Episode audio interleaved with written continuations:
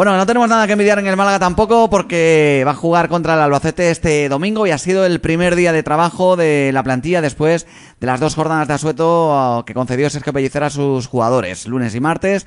Después de la victoria, es lógico que entre el premio por el triunfo, más el desplazamiento que no fue demasiado cómodo porque tuvieron que ir en autocar desde Lugo hasta Madrid, pernoctar allí en la capital de España.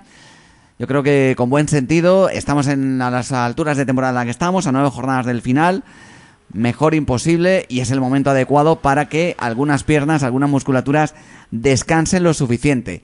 Hay dos nombres propios que de alguna manera preocupan y ocupan fundamentalmente.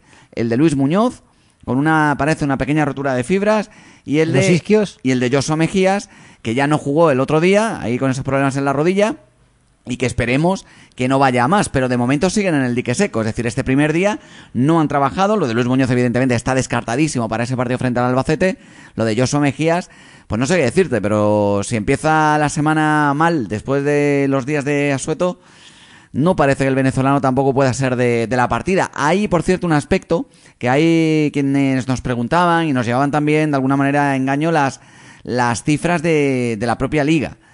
Eh, cuando se hablaba de que Juan de, que había recibido una tarjeta amarilla durante el partido, cumplía sanción. Juan de cumplió sanción en diciembre.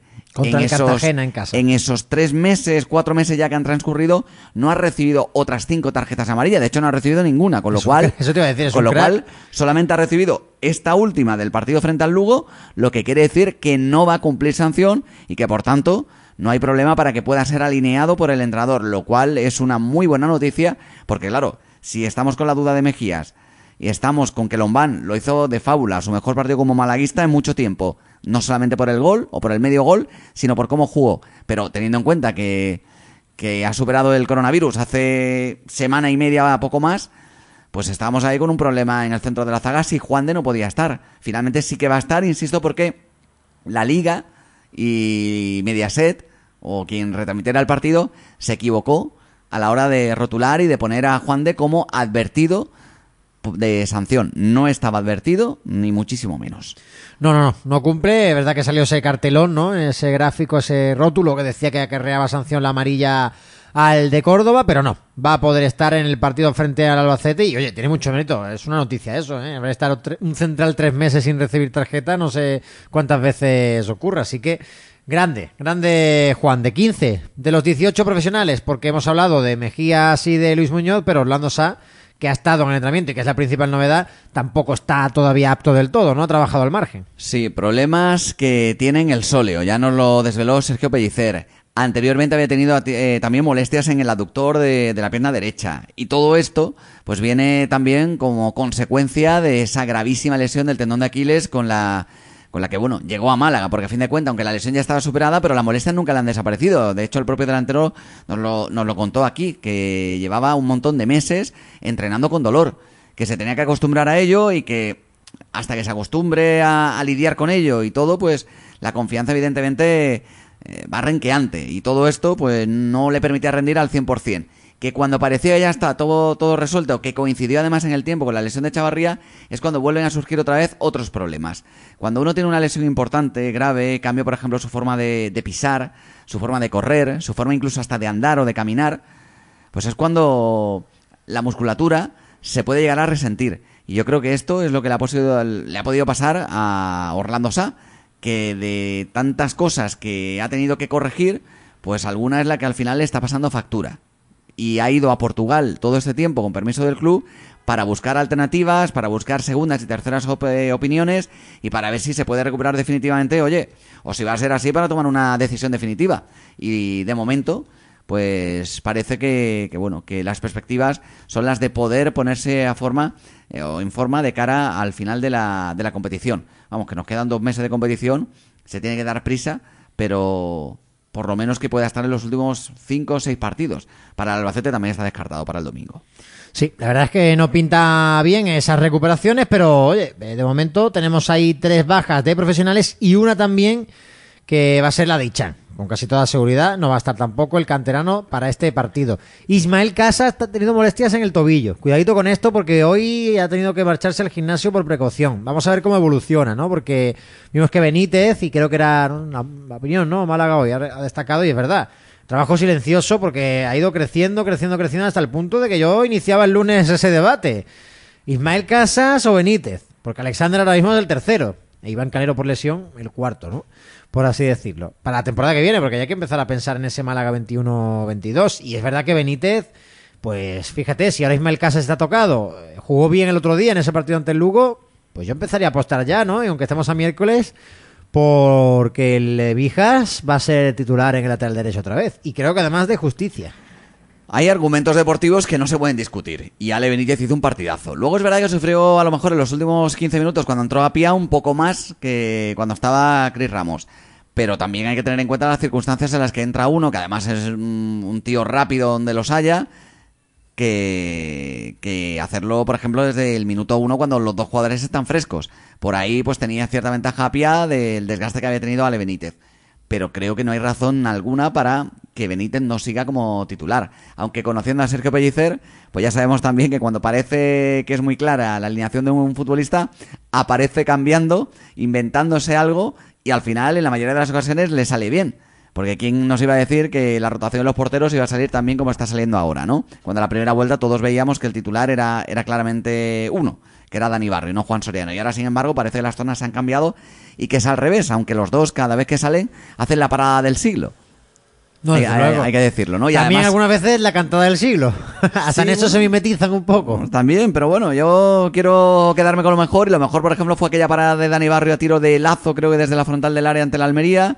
O, o, por ejemplo, pues el paradón el otro día de Juan Soriano, que después del error garrafal de Benquemasa, pues ante Cris Ramos salva al Málaga del, del 1-0 que hubiera puesto muy cuesta arriba el, el partido. O sea que por ahí yo creo que las circunstancias eh, le dan la razón a Pellicer. Con el lateral derecho, ahora parece que Benítez, después de dos partidos muy malos de Alexander González, se ha ganado la continuidad, pero ya veremos, al final no le dice al venezolano, ponte tú. Y a Benítez lo manda otra vez al banquillo. ¿No sería justo? Pues hombre, pues a lo mejor no. Pero claro, ¿quién puede discutir ahora al técnico del Málaga que nos ha llevado a tener 45 puntos con la situación como está? Pues sí, para discutir en cuanto no, al club se refiere. no está nadie. Bueno, hay algunos luego. que todavía lo, lo discuten, ¿no? Eh, yo no termino de, Pues de son gente que discute con ella misma ya incluso. Pues seguramente se mirará al espejo y discutirá con ellos. Bueno, a ver, cada uno tiene sus argumentos, evidentemente pueden ser eh, perfectamente oídos y respetados, no compartidos. Yo que se critique, por ejemplo, al técnico del Málaga en esta temporada no, no lo encuentro. O que se discuta la, a la plantilla en general. A algunos jugadores en particular sí. Si tú estás viendo que no lo están haciendo bien, pues evidentemente le puedes poner el punto sobre la I. Pero creo que a nivel global no se puede discutir absolutamente a nada ni nadie del Málaga en esta temporada. Pues Alex Benítez, que sí ha estado en el entrenamiento, no, como ya hemos dicho, Ismael Casas con esas molestias en el tobillo izquierdo. Alberto Quintana, Gonzalo, Cristo, Mini, Ramón y Julio han completado esa terna de canteranos junto con tres juveniles, ¿eh? La Rubia, Loren y Andrés Caro, que completaron ese 11, ¿no? Particular que muchas veces destacan en la página web del Málaga acertadísimamente de canteranos solo, ¿eh? Y que, oye, podría competir contra el Albacete, por lo menos contra este Albacete que llega de, de capa caída. Mañana vuelve a entrenar el equipo, ¿eh? que recordemos que va a entrenar también el jueves y el viernes y el propio sábado, porque el partido es el domingo a las 2. El sábado conoceremos más de cómo están los jugadores, porque hablaremos con Pelli, no la convocatoria, porque ya sabéis que se la suele guardar siempre el técnico de Nules, pero sí que hablaremos con el entrenador y sabremos un poquito más de cómo ve él esto de la permanencia matemática, histórica, real, virtual, etcétera, etcétera, etcétera. Bueno, son cositas que iremos desvelando poco a poco, nos la irás desvelando. De todas maneras, yo he visto a Pellicer un poco más ambicioso cada vez que ha aparecido por la sala de prensa. En las previas y en los pospartidos. Ya por lo menos no habla de solo la permanencia, sino que repite en muchas ocasiones la palabra ambición. Manteniendo los pies en el suelo, pero con esa definición de queremos ser ambiciosos, queremos seguir ganando para ser ambiciosos y para ilusionarnos. Creo que es un cambio de discurso que además viene muy bien en el momento oportuno. ¿Por qué? Pues porque ya lo hemos visto, por ejemplo, en algún episodio que hemos contado también con anterioridad, cuando aquella temporada de Antonio Tape, que era magnífica, y en el momento en el que eh, se consiguió el único objetivo del que se hablaba, que era la permanencia, cuando podía haber opciones para luchar por competiciones europeas, de repente todo se vino abajo. Y cada uno ya luchaba por su cuenta de riesgo, ya se preocupaba de su propio futuro, y ya se olvidaron de hacer lo que les había llevado a estar en posiciones altas de la clasificación.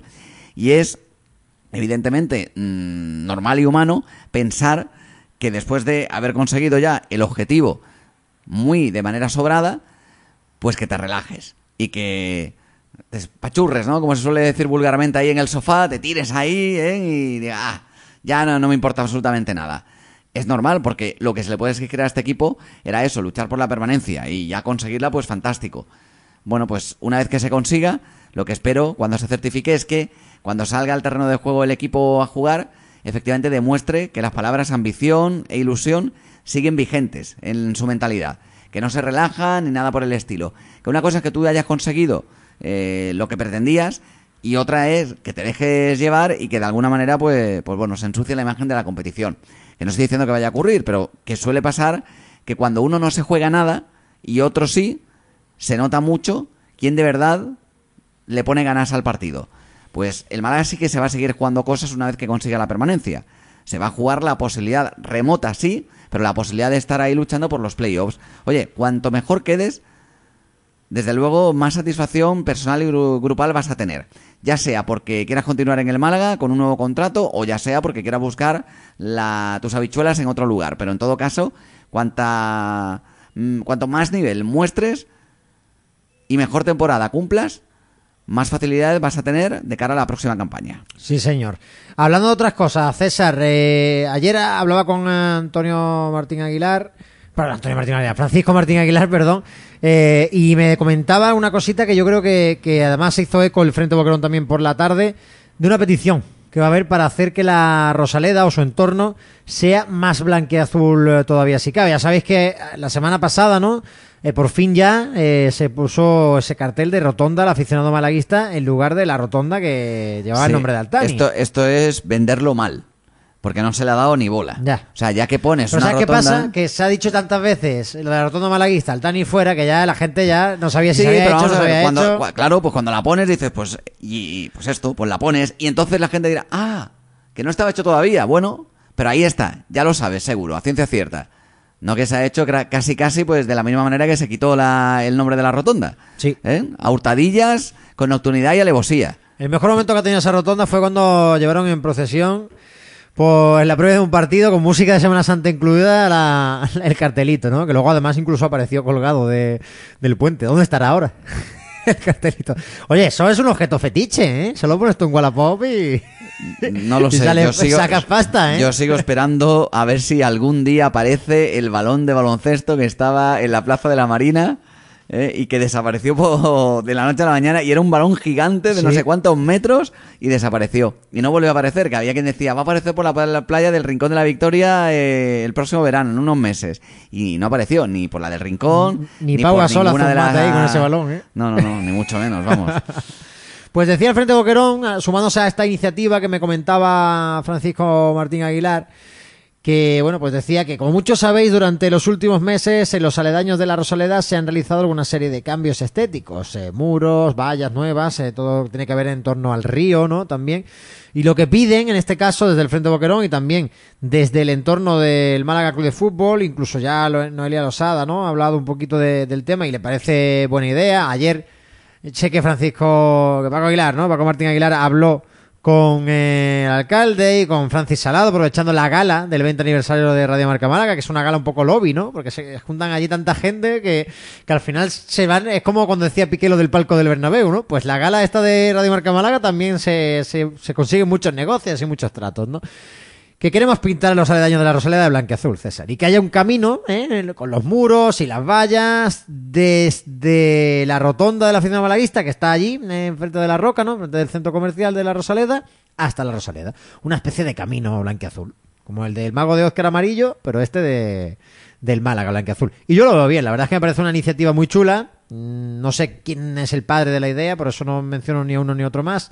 Pero me parece genial y yo creo que se debería hacer y se debería luchar. Así que Paco de la Torre, que hoy se ha vacunado, por cierto, ya, y que estuvo ayer con nosotros en esa, en esa gala, pues espero que le llegue la iniciativa, que le llegue la propuesta y que dé la luz verde. No sé si es él eh, el que tiene que dar el ok como el primero de los malagueños, o si serán los de espacios y jardines o quiénes, no lo claro, sé, pero... esto, urbanismo también tendrá algo que ver. eh, vamos, si han tardado siglos en poner la, el carril bici, ¿verdad? Y, y aumentar la calidad del mismo, pues para poner también un camino de baldosas blanqueazules, Pues lo mismo también, ¿no? Por lo menos pintarlo, que, que yo creo que ahí no tanto, pero vamos, que tendrán que ponerse de acuerdo tráfico, urbanismo, eh, medio ambiente. Pero que es una idea buena, ¿verdad? Pues a mí me gusta, sí. El camino malaguista, el camino blanquiazul.